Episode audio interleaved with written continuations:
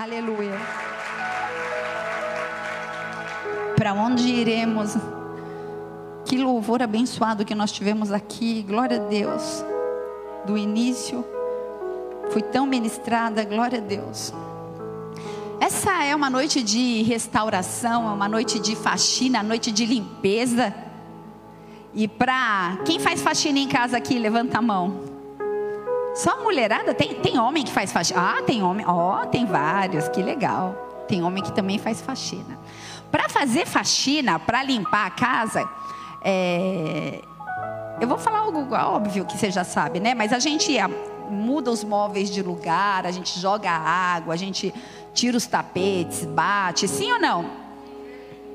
E fazer a limpa na casa, que é o meu corpo, que é o seu corpo, que é a habitação do Espírito Santo, que é deveria ser a casa preferida, o lugar favorito, é diferente, porque se eu quem quer ser o cobaia para ver se eu jogo um, um copo de água e ver se vai ser restaurado para sempre?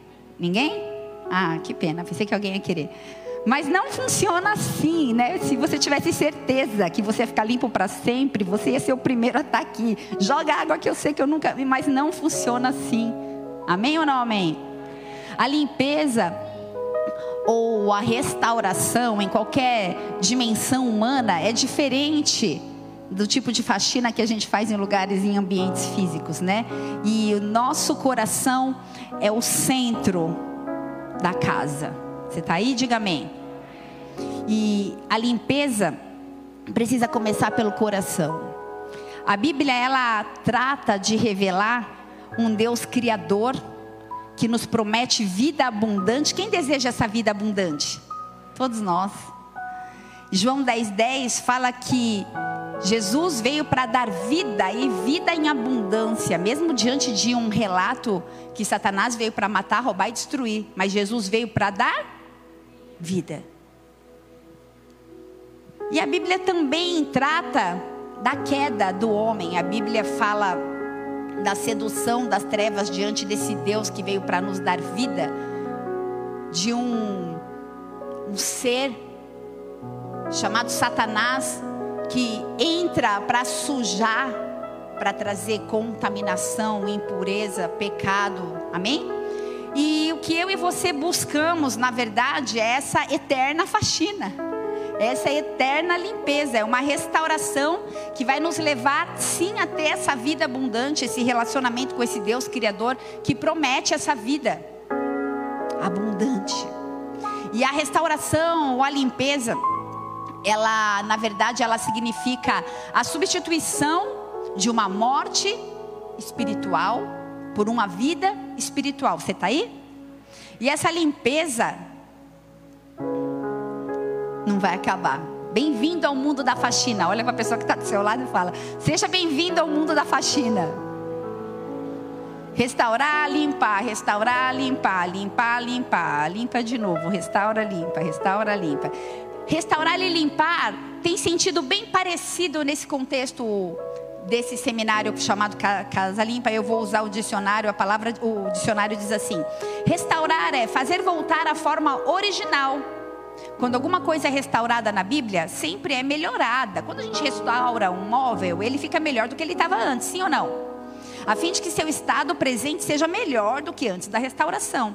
Então a palavra de Deus, ela é tecida com o desejo de nos revelar essa verdade, uma verdade que liberta, uma verdade que cura, uma verdade que transforma, uma verdade que purifica, que nos limpa do nosso estado atual para que a gente seja algo melhor do que somos hoje. Você está comigo? Fala amém. Que linda!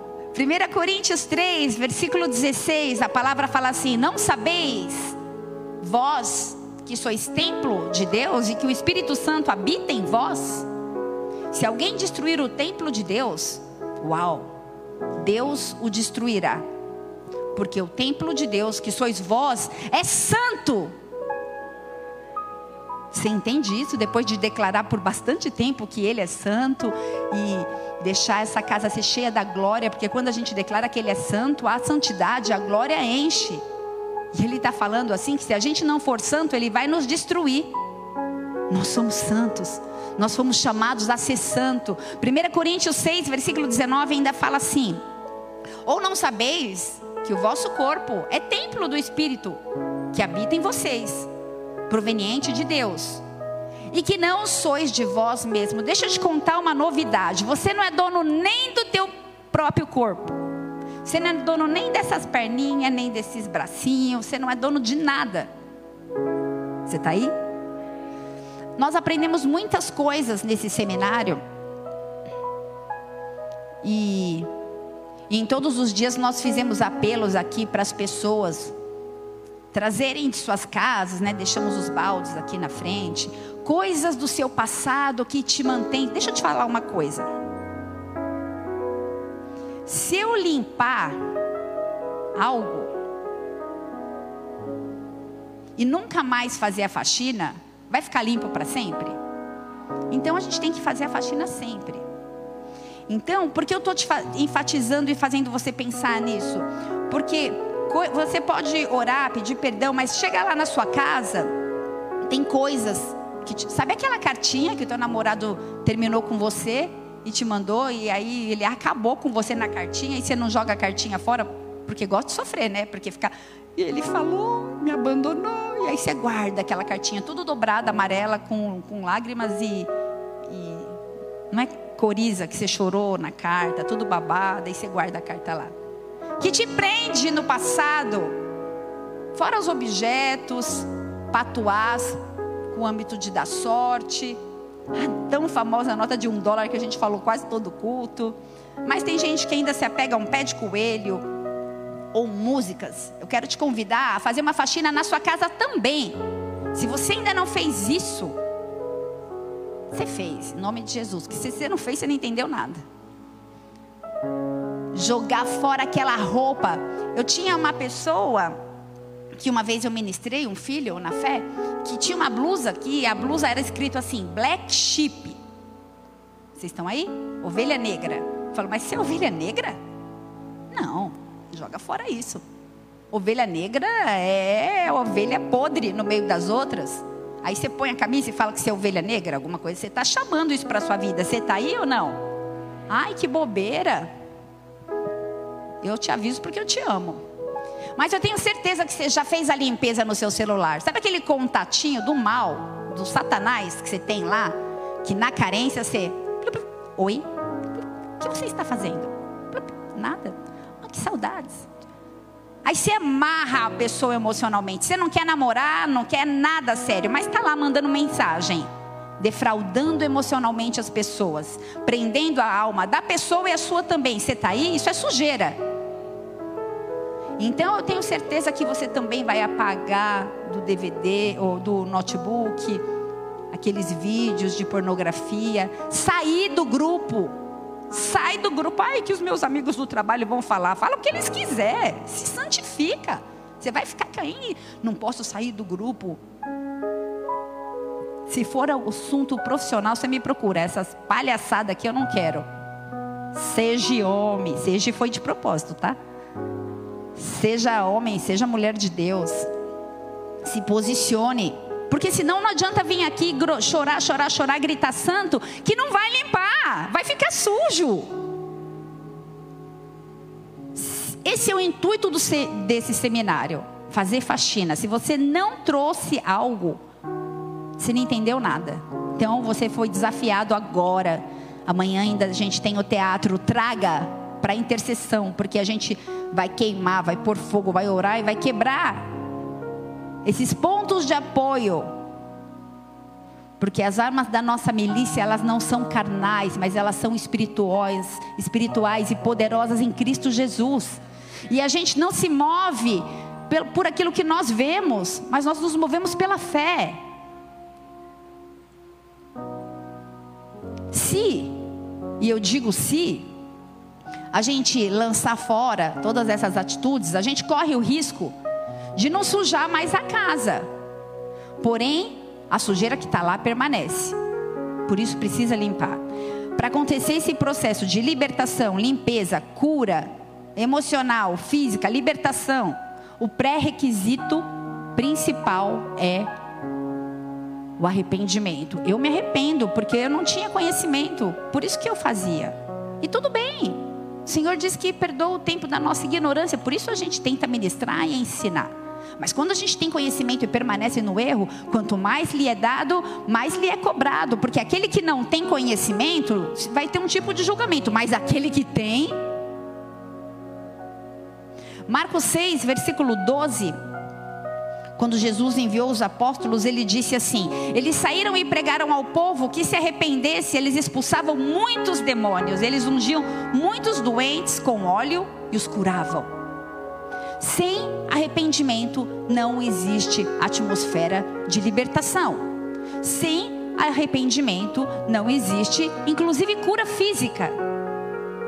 Eu não posso começar a pregar sem falar de arrependimento. Nós entendemos muito bem alguns conceitos no Evangelho: amor, salvação, graça, vida abundante, céu, inferno. A gente vai até em seminário que fala sobre faxina, né?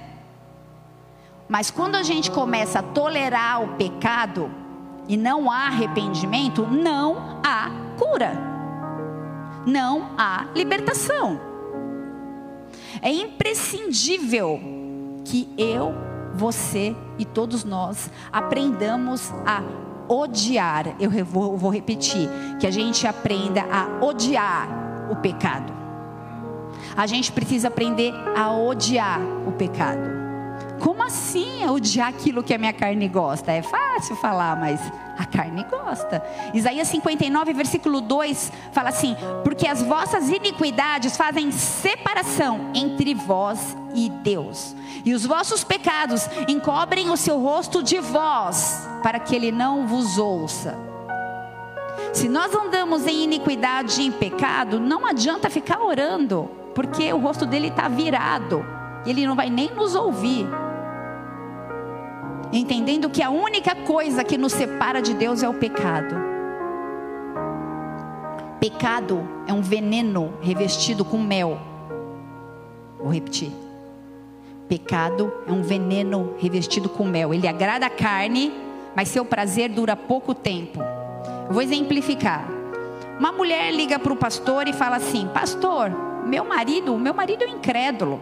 Ele não se converte, ele abusa de mim verbalmente, ele me trata mal, ele usa palavras duras por causa da minha fé.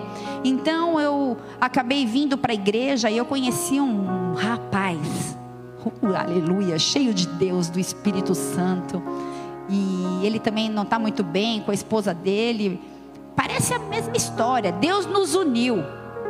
E eu vim aqui falar para o senhor, pastor, que eu vou me separar daquele homem incrédulo e vou casar com essa mulher de Deus. Essa mulher, ela tem chamado, ela tem propósito, ela quer a mesma coisa que eu. Na verdade, essa pessoa ela não está arrependida do adultério. O pecado aqui é adultério. Posso ouvir um amém? Ela não está arrependida do adultério. Ela, na verdade, ela quer só um aval para fazer algo que ela já decidiu, que ela, na verdade, já está fazendo. Ela não está arrependida. Aí o pastor falou: Mas isso é adultério, pastor, mas eu me arrependi. Lágrima não é arrependimento, amém? Pastor, mas eu me arrependi. Mas foi a melhor solução. Não tem solução antibíblica, família? Aí o pastor fala assim: Minha filha, você precisa odiar o pecado. Pastor, eu odeio o pecado, eu sou do círculo de oração. Eita. Aí o pastor olha para ela e fala assim: irmã, você já participou de alguma orgia sexual? Misericórdia, pastor, o que, que é isso? Você já teve relação com várias pessoas ao mesmo tempo? O que, que é isso, pastor? Não, Deus me livre, eu sou crente, pelo amor de Deus. A hora que você tiver esse mesmo comportamento diante do teu adultério, você está arrependida. Porque muitas vezes a gente olha o pecado do outro e a gente abomina, mas o nosso, ah, o que, que tem? Você está aí?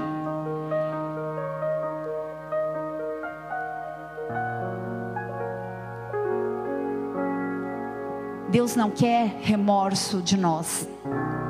Ele quer mudança de coração, ele quer mudança de mente, ele quer que a gente odeie o pecado. A régua de medir não pode ser o nosso achismo, não é o que você acha ou deixa de achar que é pecado o que não é o pecado. Pecado é o que a Bíblia diz que é pecado. Para de olhar para a vida do outro. Não é o padrão cultural que decide o que é pecado e o que não é pecado, mas é a palavra de Deus. O Senhor está nos chamando para um tempo de arrependimento. Um tempo de nós nos arrependermos de toda a natureza que nutre o pecado em nós. Mateus 7, versículo 23. Acompanha aqui comigo. A palavra diz assim: Eu nunca vos conheci, apartai-vos de mim, vós que praticais a iniquidade. Coloca, por favor, Adeir, Lucas 11, versículo 21.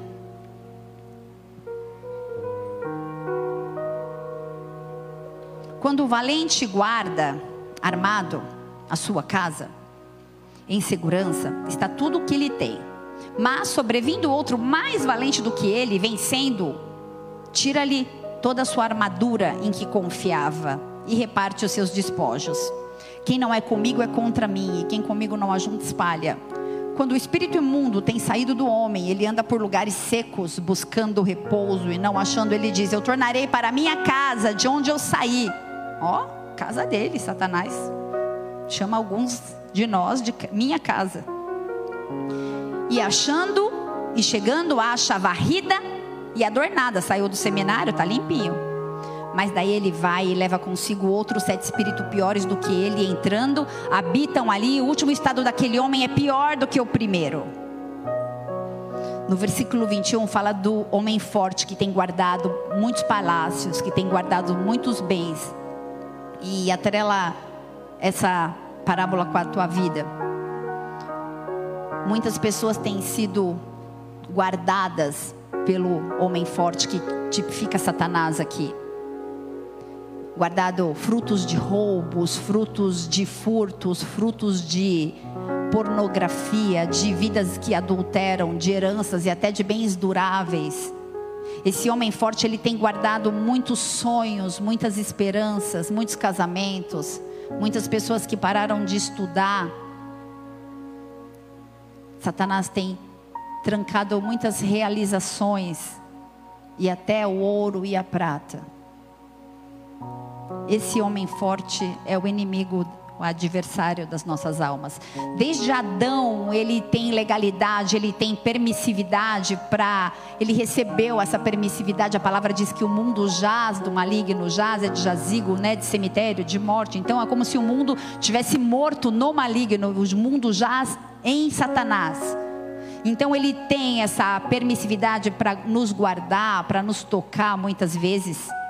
Muitas vezes eu disse.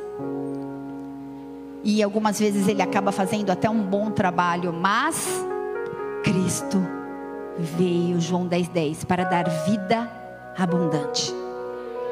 Cristo veio para dar vida abundante, mas Cristo, você pode ver que essa parte está, é a parte B do versículo de João 10,10. 10. Ele veio para dar vida em abundância. Para todos, a ideia seria que sim mas para aqueles que o reconhecem como Senhor e Salvador e obedecem aos seus desígnios e aos seus mandamentos. Não aqueles que se chamam de cristãos e são religiosos. E Cristo veio para nos dar vida em abundância e por isso ele veio para tomar os bens que Satanás tem roubado de nós e entregar de volta aos respectivos donos. Eu não sei o que lhe foi roubado. Versículo 22 diz que aquele que vem é mais forte do que aquele que está guardando. Aquele que vem é Jesus. Aquele que vem é o que vai me libertar, que vai te libertar e tudo aquilo que é nosso, que está de posse de Satanás, que foi roubado, ele vai trazer para nós de volta com vida vida e vida em abundância. Se você crê nisso, dê uma salva de palmas a Ele.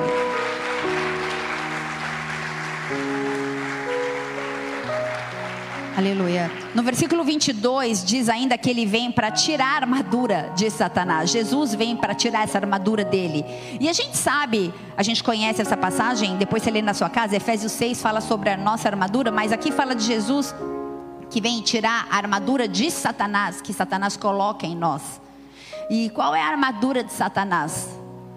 Cinto da mentira, coraça da injustiça, preparação dos pés com falsa doutrina, más notícias, divisão, o escudo de desconfiança, de incredulidade, o capacete da perdição, a espada do espírito das trevas, que são as vãs filosofias, que são as orações contrárias, que são as maldições. Você está aí? Mas Jesus veio para tirar a armadura de Satanás e triunfar na cruz, por amor a cada um de nós. Jesus veio para limpar a casa, Jesus está na casa. Jesus veio para falar que Ele é o teu dono. Ele é o teu dono. Jesus veio para te ensinar que seu dono é espalhar, mas é juntar. Aquele que espalha não tem parte de mim, diz Jesus. Jesus ele vem para trazer revelação dos propósitos dele. Jesus vem para revelar coisas terríveis a respeito do reino de Satanás. Ele revela que os demônios encontram repouso no homem. Opa, em mim e em você. Que demônios precisam de descanso, de repouso e buscam um corpo.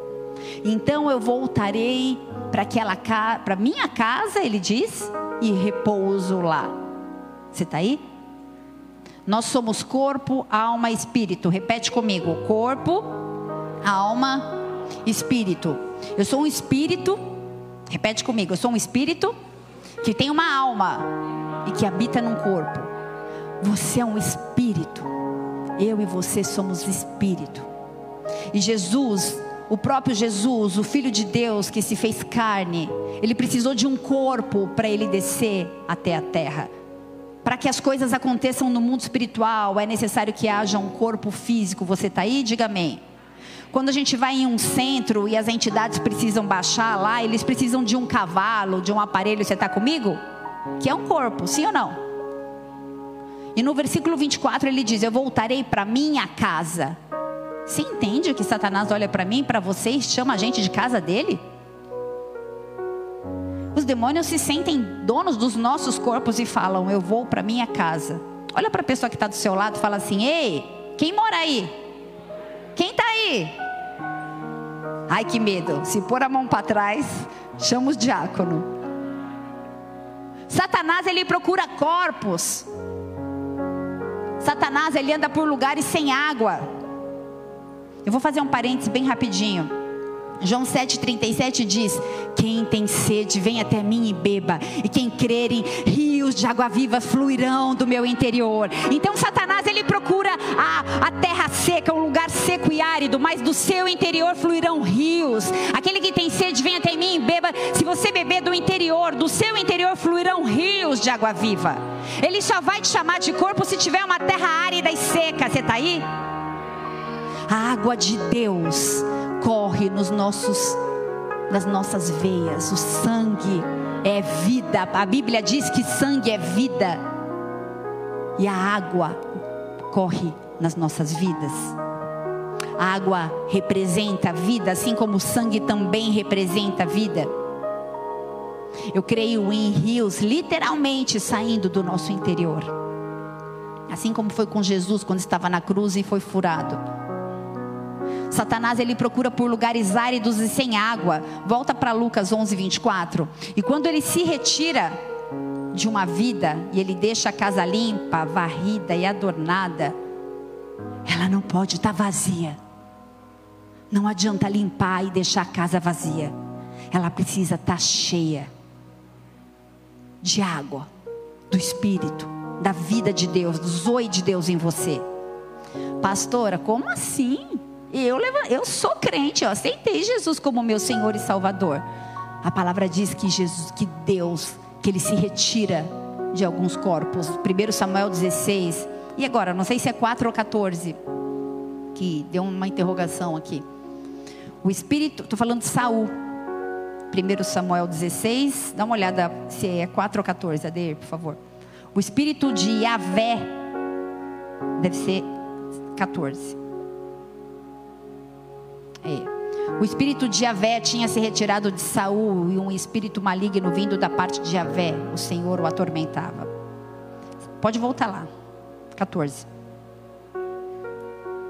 Retirou-se o Espírito do Senhor.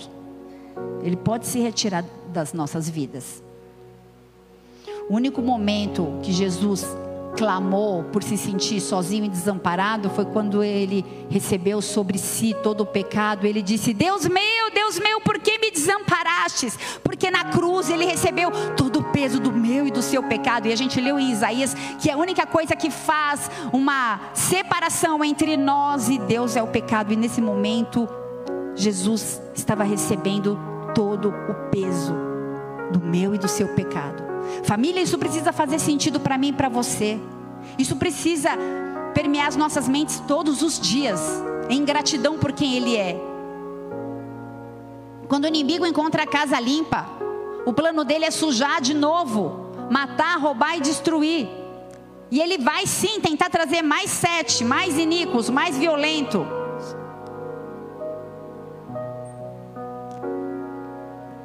Por que a casa estava limpa e os demônios puderam voltar. Porque o reino de Deus não foi estabelecido no interior da casa.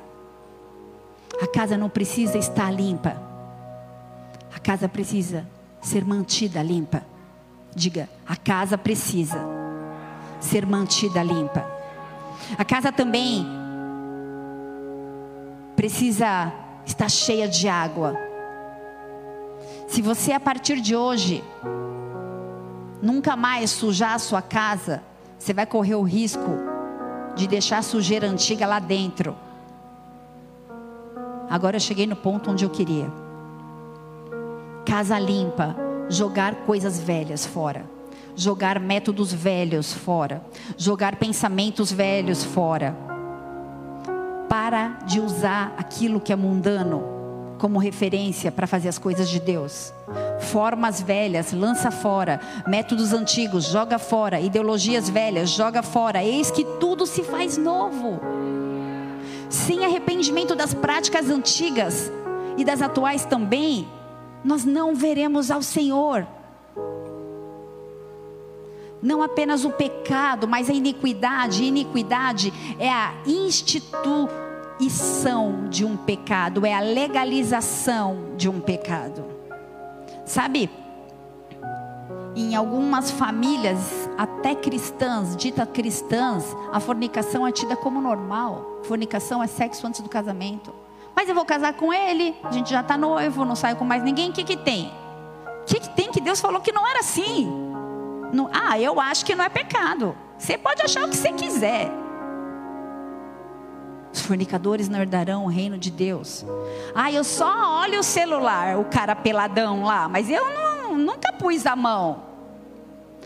No Velho Testamento, quem adulterava era apedrejado. No Novo Testamento, o pastor falou isso esses dias no tempo da graça, só de pensar. Você quer ficar olhando e dar, e dar desculpinha que você não está pondo a mão? Vai se converter. Pornografia é pecado. O número de pornografia dentro da igreja, tá? Eu estou falando para um público cristão. Estou falando de quem está lá fora, não. É absurdo. A gente não pode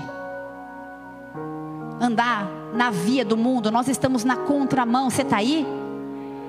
Isso é muito sério seja na família, na cidade, no país. Na minha casa, minha família vem de São Paulo, meu cunhado traz a caixinha de cerveja dele lá e fica na calçada. Ô cunhada, nem na garagem, vai, vai onde você quiser, na minha casa não. Quando eu vou na tua casa, eu te respeito. Você quer tomar sua cerveja, você toma. Eu não bebo, problema meu. Mas na minha casa eu não quero. Porque eu sou santa. Porque eu sou separada. Não vou deixar essas porcarias. Não vou ficar. Não quero. Eu te amo, cunhado. Eu te amo. Mas aqui não. Ai, ó, vamos arrumar os quartos. Ele era noivo ainda da minha irmã. Ah, a gente vai dormir aqui. O Pablo falou: juntos? Vocês não são casados? Ah, cunhado, você acha que a gente não faz nada? Não, vocês fazem o que vocês quiserem. Na sua casa, aqui na minha casa, não. Um no quarto, outro no outro. Ficaram com raiva, mas passou. O que importa é minha, minha, minha postura diante do meu relacionamento com Deus. Você está aí? Arrependimento precisa vir sem autojustificação. sem ficar achando, ai, eu fiz porque o fulano, porque sem achar culpados inocentes. Arrependimento só vem quando tem ódio do pecado, da atitude, do fato pecaminoso. Cada alma é culpada pelo seu pecado, por isso para de cuidar do pecado do outro. Existem pecados que não são confessados no nosso país, na nossa família, que se institucionalizam, que traz um espírito de erro, que fica rondando a nossa família. Eu não estou falando de hereditariedade de pecado, mas eu estou falando de iniquidade. Cuidado com o que você permite entrar na tua casa. Essa noite o Senhor vai trazer à sua memória atitudes que você achava que eram normais, mas que ferem a santidade de Deus e sujam a sua casa. Eu fui na casa de uma família cristã e eu fui no banheiro e eu sentei e tinha um cesto com revistas pornográficas. Eu falei, não, opa, tinha criança na casa. Não estou falando dos meus, só dos meus que podiam entrar e ver, mas tinha filhos ali. Eu falei, meu Deus, ou eu estou doida, ou eu estou doida. Que as pessoas acham que é normal. Limpar a casa, ser santo, é ser separado. E o Senhor chama alguns nessa noite. Muitos são chamados, mas poucos são escolhidos. Ele vai trazer à sua memória o que você precisa trazer para esses baldes amanhã, no dia do teatro que estarão aqui. Sabe, talvez você não queira se expor, não queira trazer nada. Então você vem até aqui e fala: Eu, em nome de Jesus, eu faço um ato, profético, um ato profético e eu jogo toda a pornografia nesse lugar. Isso é um ato profético. Sabia que o Senhor honra atos proféticos? Joga, jogo fora. Eu não vou mais olhar para aquela mulher, porque eu sou casado. Eu não vou ficar de papinho com ninguém, porque eu sou posicionado. Seja você crente ou casado, ou solteiro ou casado.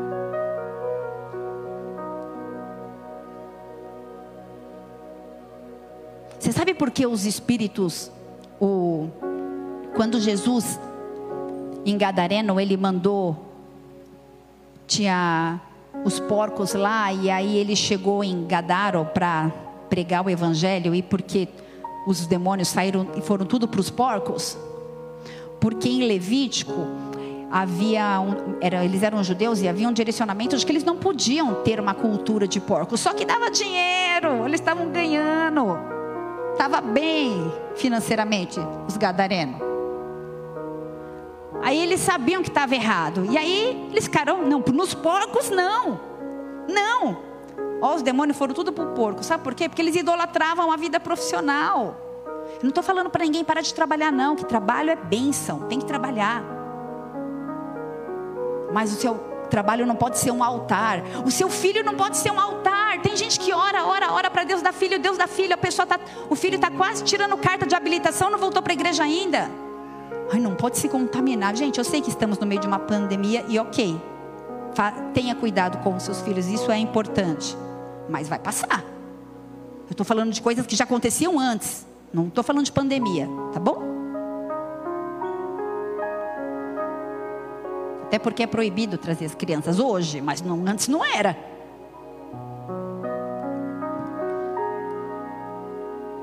Quantas coisas nós queremos que prosperem nas nossas vidas, mas os fundamentos são ilegais, assim como aquela empresa que criava porcos lá em Gadareno, em Gadaro. O que nós temos idolatrado? Dinheiro, posses, status matrimonial, pessoas, Vou falar só mais uma coisa. Mical, a esposa de Davi, filha de Saul, ela amava Davi. Ela conheceu Davi, mas ela permaneceu com condutas idólatras dentro do quarto dela. Quando o pai ameaçou de matar Davi, ela foi lá, oh, foge, ele fugiu pela janela, né? Uma vez peguei até isso no culto de mulheres, o olhar de Mical vendo Davi, tchau. O amor dela foi embora. E ela tinha um ídolo para pôr na cama, dentro do quarto dela, de Davi. É, a gente faz muita permissividade. Por isso eu quero que você olhe o que, que tem lá no seu quarto. O Espírito Santo ele vai falar com você, amém? Eles buscam brechas para libertinagem, para dar continuação de maldição. nas nossas vidas. Abra sua Bíblia em 1 João 5, versículo 19. A Bíblia diz que o mundo jaz no maligno. E quando Jesus, em certa ocasião, falava aos fariseus, ele disse assim: Você tem como pai o diabo. E querem fazer os seus desígnios, ou seja, querem agir como ele. E se o mundo jaz no maligno, e se os homens têm como pai o diabo, significa que Satanás pode usar o nosso corpo através de espíritos malignos e habitar no coração do homem, porque eles precisam de um corpo, eles precisam de uma casa. Esses espíritos que habitam no homem, que impulsionam que a gente venha pecar, que a gente venha viver uma vida miserável, degradante de vícios, de tudo que não presta, e você vem à sua cabeça algumas coisas, eu sei disso. E é exatamente isso que o homem sem Deus pratica. Ele mente, ele faz falcatrua, ele procura dar escapadinha. Esse é o papel do homem sem Deus. Por quê? Porque o espírito maligno habita em seu coração. E ele tem por pai a Satanás. Foi ministrado ontem sobre paternidade. Paternidade é coisa séria. Porque não existe ninguém sem pai. Ou nós somos adotados pelo Aba ou somos filhos de Satanás. Não tem meio termo. A casa tem dono. Pastor, e como expulsar então esse intruso? Eu não quero. Eu me arrependo. Estou pensando em um monte de coisa agora aqui. Misericórdia de mim. É isso que ele quer nessa noite. Culto de avivamento é quando eu e você choramos e batemos no peito falando: misericórdia de mim. O poder de Deus é superior a qualquer coisa. A palavra liberta, a palavra lava, a palavra cura, a palavra restaura, a palavra purifica, a palavra vivifica. A palavra chega até o coração de um, uma pessoa pecadora no momento em que ele se homem ou essa mulher é convencido pelo Espírito Santo do pecado, da justiça e do juízo, e então, convencido do arrependimento e da sua condição falha, ele declara: Eu preciso de Jesus como meu Salvador e meu Senhor, porque eu sou servo dele, eu me submeto às leis dele, eu não quero nem saber das leis desse mundo, eu me submeto às leis dele. Você está aí? Dá uma salva de palmas a Jesus.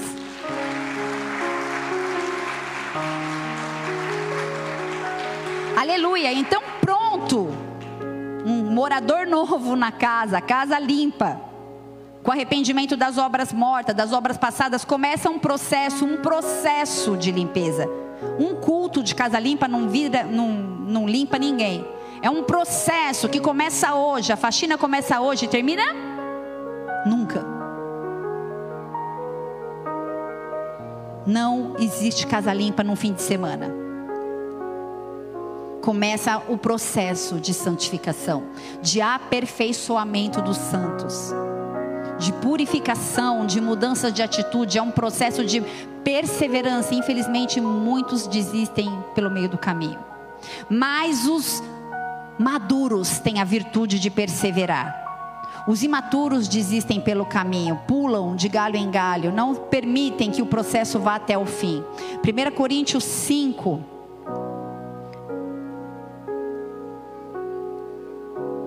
fala de um tempo onde a imoralidade era tanta, era tamanha, que haviam homens que saíam com as suas próprias mães.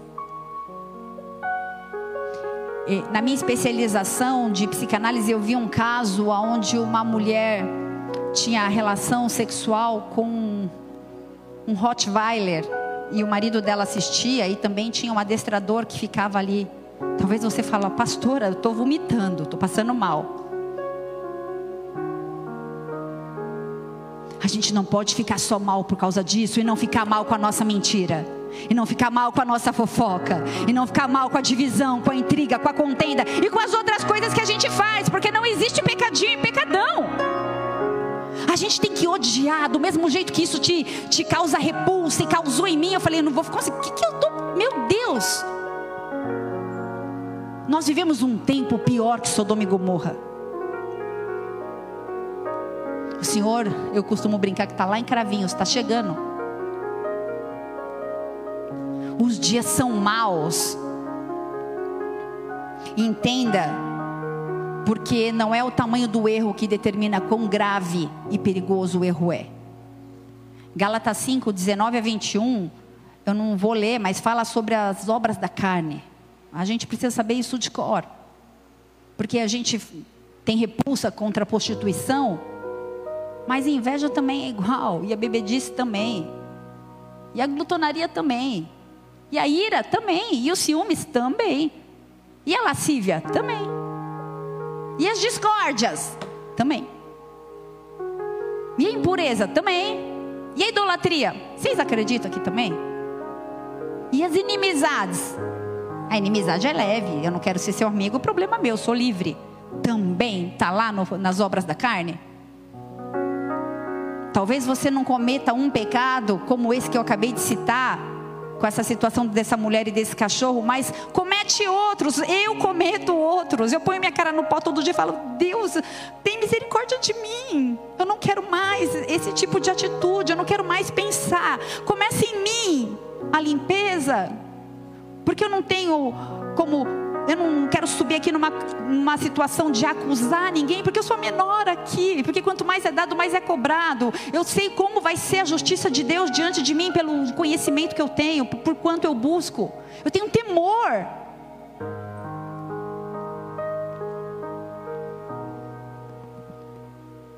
Se a gente não tiver a ira pelo pecado, tem coisa errada. É pelo pecado e não pelo pecador. Não pelo pecador não pelo pecador. Eles merecem as nossas intercessões, não o nosso ódio. Isaías 59, versículo 2: As vossas iniquidades fazem separação entre vós e o vosso Deus. O nosso problema vai muito além do nosso julgamento, é a nossa dificuldade de perdoar. Isso é um dos maiores agravantes da sujeira. Quem somos nós que não perdoa o outro? Tem gente que vira a cara. Tem misericórdia de nós, Senhor. A gente usa uma régua de medir. De, eu não tolero isso. Mas quem está perguntando se é juiz, por acaso? Porque a Bíblia diz: um justo juiz, um. É o Deus El Shaddai, o Todo-Poderoso, o Alfa e Ômega, aquele que a gente declarou que é santo, só Ele. A gente não tem o direito de julgar ninguém, a gente tem o direito de amar e perdoar, seja lá o que for. Falta de perdão, rancor, raiva, justiça própria e amargura, não dá para você chegar em casa e olhar se está dentro do guarda-roupa ou debaixo da cama ou no celular. Está aqui, ó. Está aqui. 2 Coríntios 2, versículo 10. E a quem vós tendes perdoados alguma coisa, eu também perdoei. Se é que havia alguma coisa para perdoar. Porque Satanás, para que Satanás não ganhe vantagem sobre vocês. Quando a gente perdoa, não perdoa, a gente só pode vir morar aqui. A gente levanta a mão e canta, pode morar aqui. Está cantando para quem? Independente da falha, família não julgue, perdoe. Ame. Mantenha a casa limpa. Eu quero terminar essa mensagem falando sobre amargura. Hebreus 12, versículo 15.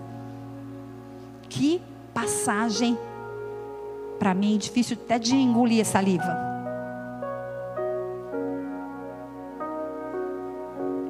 Atentando diligentemente, porque ninguém seja faltoso, separando-se da graça Deus me livre está separado da graça de Deus.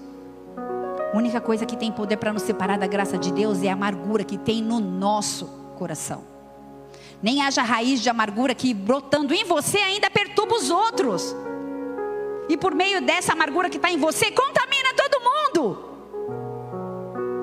Nossa, o que está acontecendo? Amargura. A amargura sua ou sua. Cada um tem que lidar com a sua. De acordo com o dicionário, a palavra amargura significa sabor amargo, padecimento moral, aflição, angústia, tristeza. Uma pessoa amarga é aquela que carrega em si tais sentimentos e muitas vezes nem se dá conta que os tem. O sentimento se tornou crônico, precisa de ajuda, precisa de ir no médico. Se não conseguir um aconselhamento, se abrir, perdoar e ser limpo e lavado, tem que ir no médico, tem que ir no psicólogo, no, no psicanalista. Precisa de ajuda, porque faz mal para dar câncer, dá úlcera, doenças psicossomáticas que nascem na alma e deixam também o nosso corpo doente. Você está aí? O sentimento de amargura se torna crônico, ou seja, já faz parte do seu modo de existir e de ser. Gente, tem gente que é carrancuda. Você fala, oi, a pessoa. Não, não sai um sorriso, não é porque ela é, é, é uma pessoa que precisa de oração. Não é por mal. É que às vezes sofreu tanto, tá tão machucada pela vida que é o cara fechada, sempre fechada. Precisa de cura, precisa de intercessão, precisa de amor. Cada indivíduo traz a sua bagagem histórica e, consequentemente, as suas emoções e os seus sentimentos que compõem como pessoa. Te falei em corpo, alma e espírito. Ao longo de todos esses anos com Cristo, eu aprendi que a maior armadilha para interromper a caminhada das pessoas com Deus e encher a alma das pessoas de sujeira é a falta de perdão. Porque se você sentar e perdoar, é tudo tão fácil. Senta aqui, Talita, me perdoa. Sabe, fui rude, estava num dia mal, me perdoa. Eu não visto uma capa de que eu sou, posso errar. Não, eu sou falha. Eu sou a primeira a pedir perdão. A gente precisa pedir perdão porque a gente erra. A falta de perdão abre porta para todo tipo de sujeira, porque começa com a falta de perdão e aí vai sujando. Mateus 18, deixa sua Bíblia aberta. Eu vou correr para encerrar com essa passagem. Ah, não era para pôr ainda o produto de limpeza. Agora que eu vou falar dele, pode pôr já. Mateus 18, coloca aí, versículo 23. Deixa sua Bíblia aberta aí, eu não vou ler, mas eu vou discorrer uma, uma parábola. Jesus conta uma parábola, se você puder ler, conforme eu for falando, vai passeando aí nos versículos.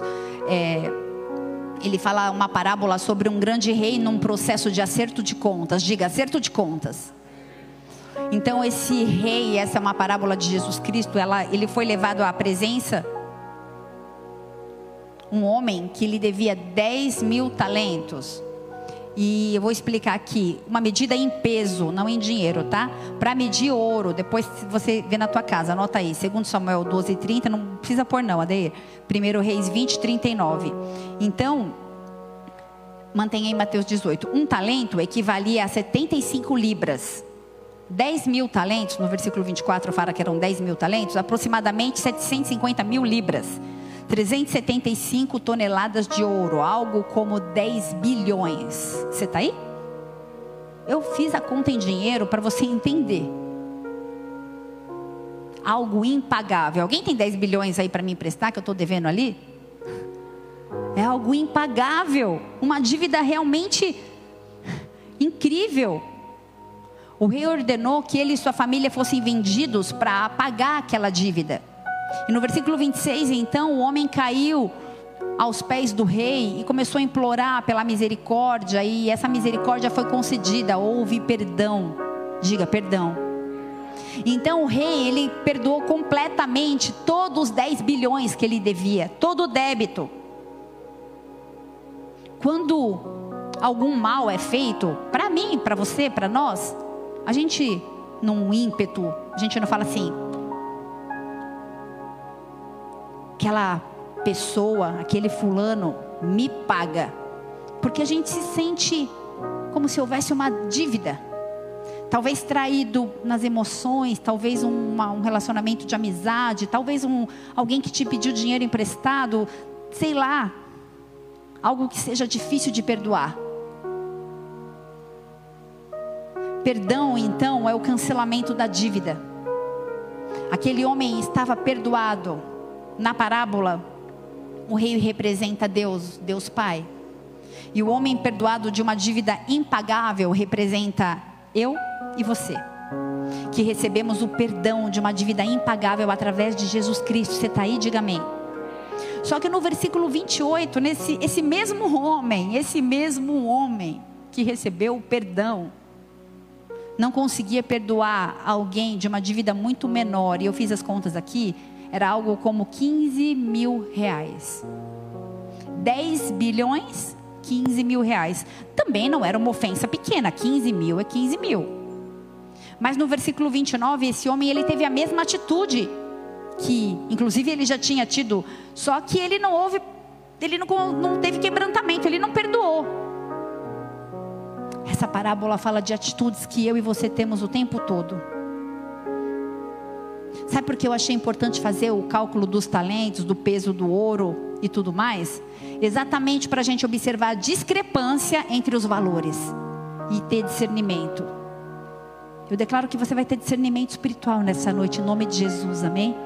A questão que nós temos uns com os outros, comparado com a nossa ofensa contra Deus, é como comparar uma dívida de 15 mil com uma dívida de 10 bilhões. Nós fomos perdoados 10 bilhões.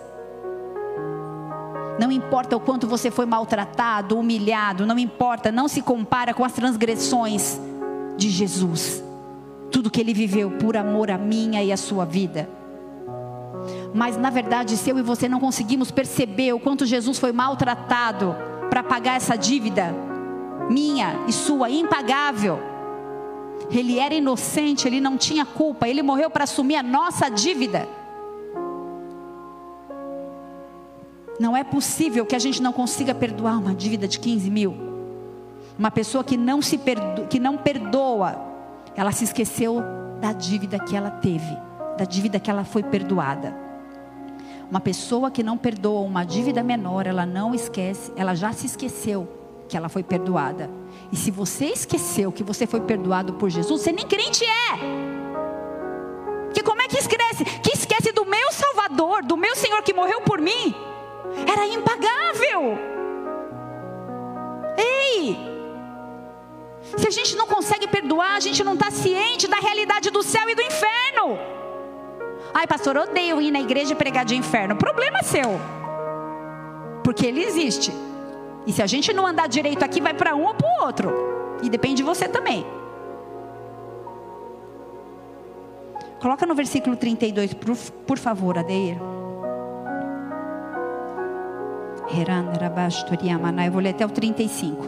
Então o seu senhor, chamando-lhe, disse: Servo malvado, eu te perdoei aquela dívida toda, porque você me suplicou. Não devias você igualmente compadecer-te do teu conservo, como também eu me compadeci de ti?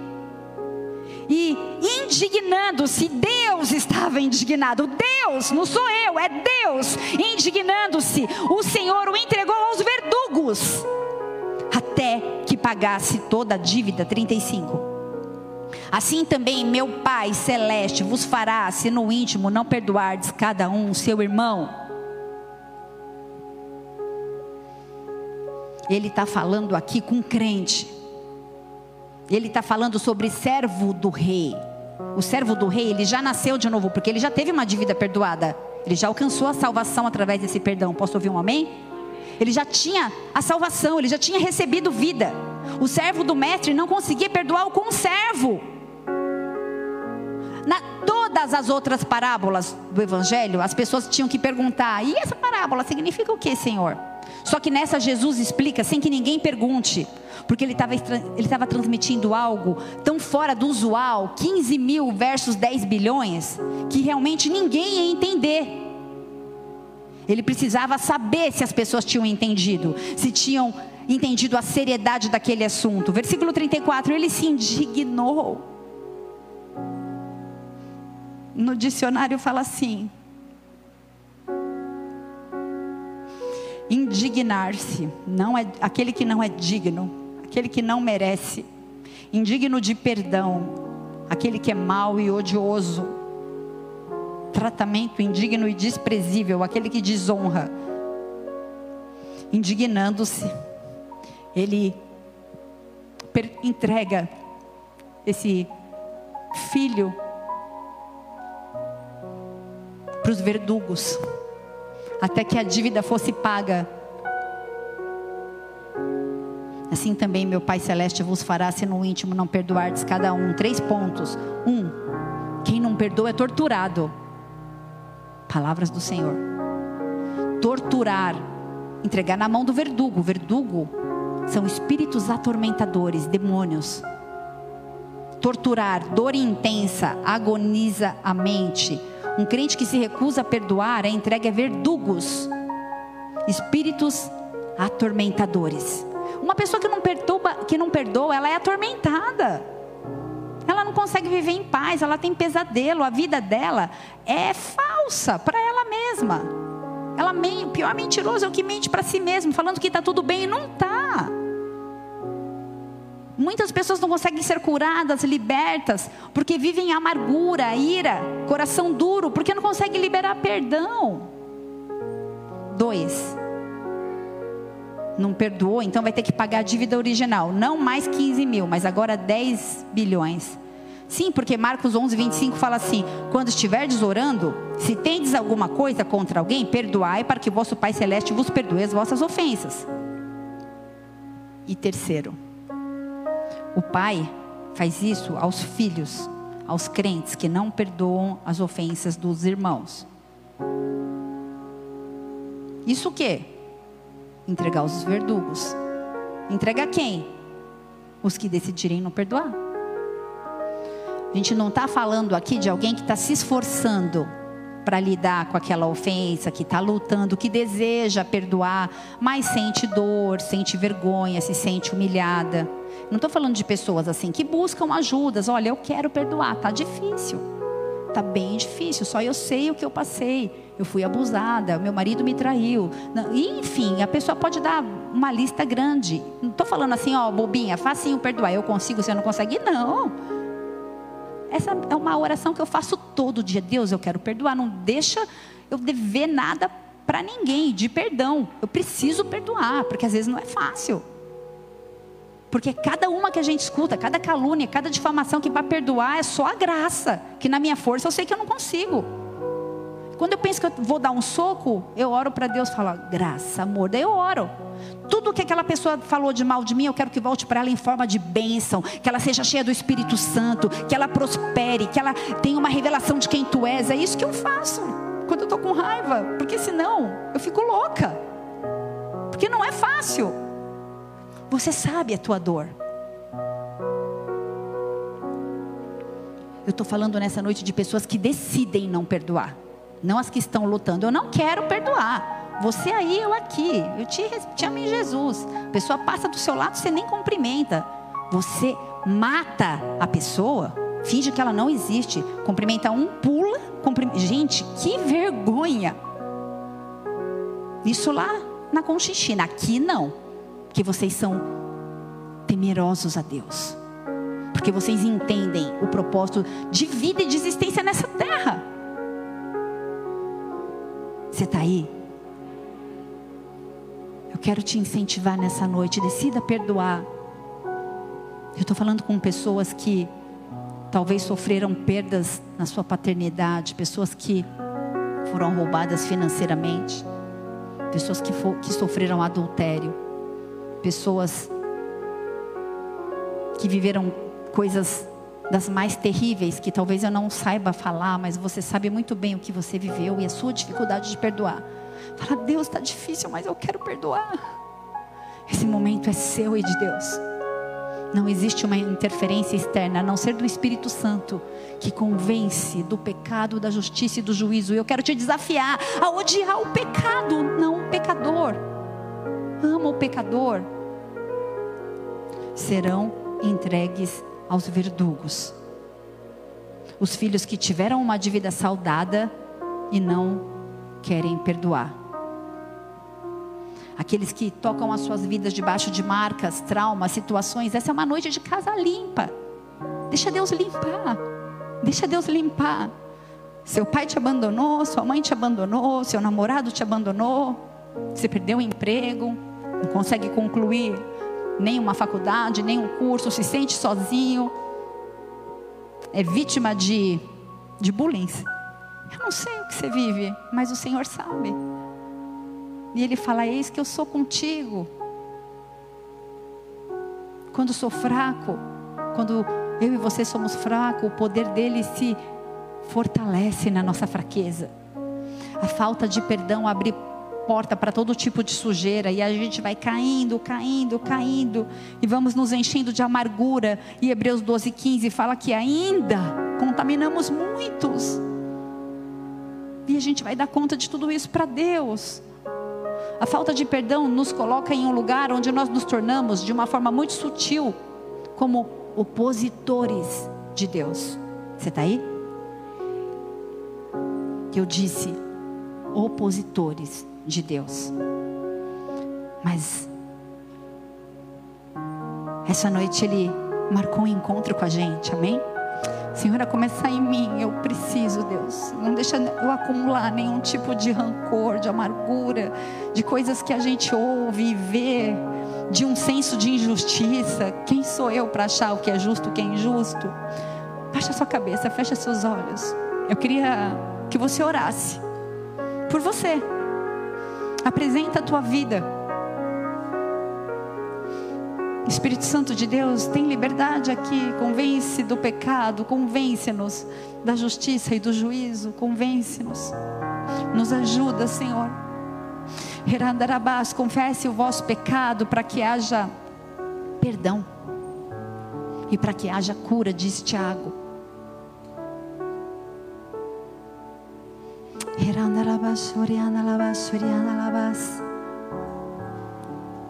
Essa é uma noite de faxina, de limpeza. O Senhor vai restaurar chamados. Existem pessoas que se feriram e não conseguem mais servir. Ah, eu venho para a igreja, eu amo estar aqui, mas pôr a mão na obra não mais, porque as pessoas, as pessoas são os instrumentos que vão ser usados para nos curar. Você acha que cura a minha vida? É a minha família.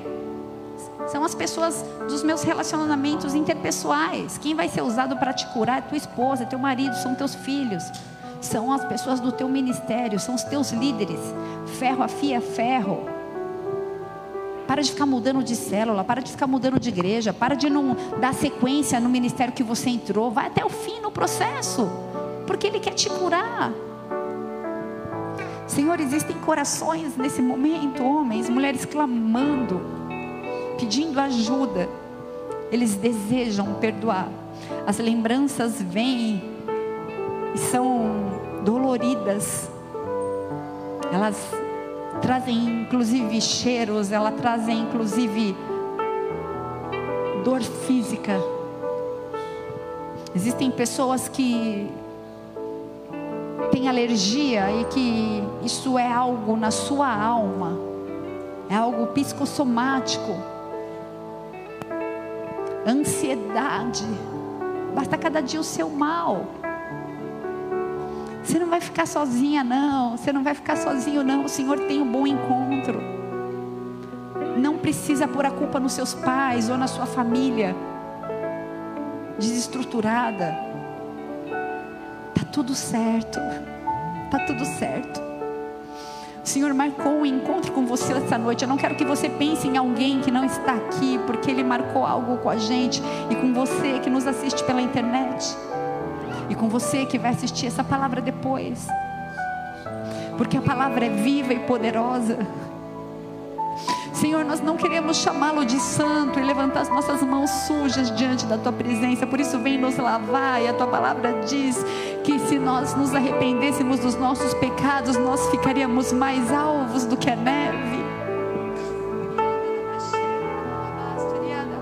Espírito Santo, vem trazendo constrangimento. Existe um rumo, uma jornada ao perdão. O primeiro é reconhecer o pecado. Não projeta culpa em ninguém, diz: Não, eu fiz, eu sei, eu pisei na bola mesmo, eu não deveria ter sido, eu devia ter pacificado, eu devia ter falado de uma forma mais branda, eu me passei do limite mesmo, eu feri, mas eu me arrependo. A primeira coisa é aceitar não fique falando aí na tua oração, olha, eu sei, eu fiz isso, mas fulano, não, não é fulano, é você. Salmo 51, Davi disse: Me purifica, eu conheço as minhas transgressões, nós conhecemos as nossas transgressões. E o segundo passo é, após o reconhecimento, é confessar o pecado. Salmo 32 fala: Confessei o meu pecado e a minha iniquidade não ocultei mais. É necessário que você confesse a Deus, mas é necessário que você procure alguém para falar acerca deste assunto. Porque o pecado, o perdão do pecado, ele vem do alto, ele vem de Deus. Mas a cura, ele vem na confissão. E desfrute com alegria o perdão. Vai ficar leve sua vida. E você vai ser cheio da alegria do Senhor. Você vai adorar diferente, você vai celebrar. Então o seu coração vai ser um coração reto e nada mais te incomoda. Porque você não julga mais as pessoas, mas você olha com olhos de misericórdia e de compaixão. Porque quando eu ouço uma história de alguém se perdendo, eu falo: Deus poderia ter sido eu. Poderia ter sido eu, porque eu não sou melhor do que ninguém. Poderia ter sido eu. E quantas pessoas têm sido ceifadas e poderia ter sido eu ou você. Que a nossa intercessão alcance o perdido, o fraco, o doente, o ferido. Orianda Labastoriama, mas Senhor, olha para nós através da cruz. Nós pedimos perdão pelos nossos pecados. Vem nos limpar, vem nos lavar, Senhor, vem nos lavar. Nós nos despojamos de nós mesmos, Senhor. Nós nos despojamos de nós mesmos. Nós vamos adorar o Senhor. Você pode ficar sentado, de pé, você pode ficar como você quiser, mas eu quero te desafiar não se distrair. Foque em um Deus de amor e graça e misericórdia que está olhando exatamente para você e para o teu coração nesse momento, para ver a tua postura e a tua atitude e te levar a um novo nível de intimidade, de relacionamento com Ele. E você vai ter uma vida que vai fluir diferente. Adore o Senhor.